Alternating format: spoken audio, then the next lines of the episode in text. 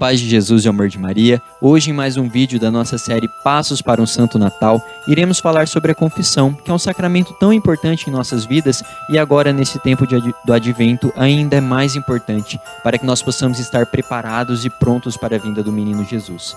O Código de Direito Canônico, no cânon 987, nos explica como que deve ser a confissão.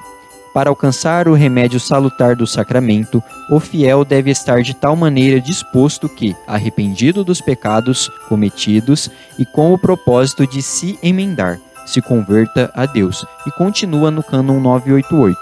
O fiel tem obrigação de confessar na sua espécie e número todos os pecados graves. E para que nós possamos fazer uma boa confissão, Hoje nós trazemos quatro dicas básicas, quatro passos básicos para que você possa ir e fazer a sua confissão. Inicialmente, quando você sente a vontade de fazer a confissão, que já é uma graça de nosso Senhor, você deve orar a Deus e pedir que se arrependa dos seus pecados, que o seu coração esteja realmente contrito.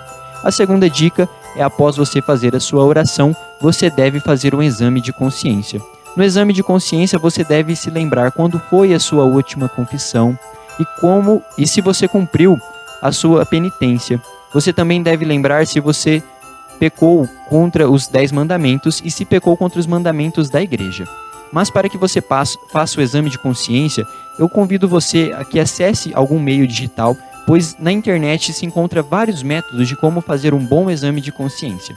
O terceiro passo é após você fazer o seu exame de consciência, você assim vai buscar um sacerdote e fazer a sua confissão após ter feito a confissão, você não pode se esquecer de fazer e de cumprir a sua penitência.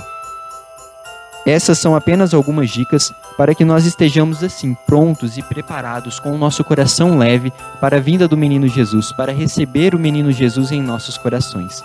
Fiquem todos com Deus e até o nosso próximo passo.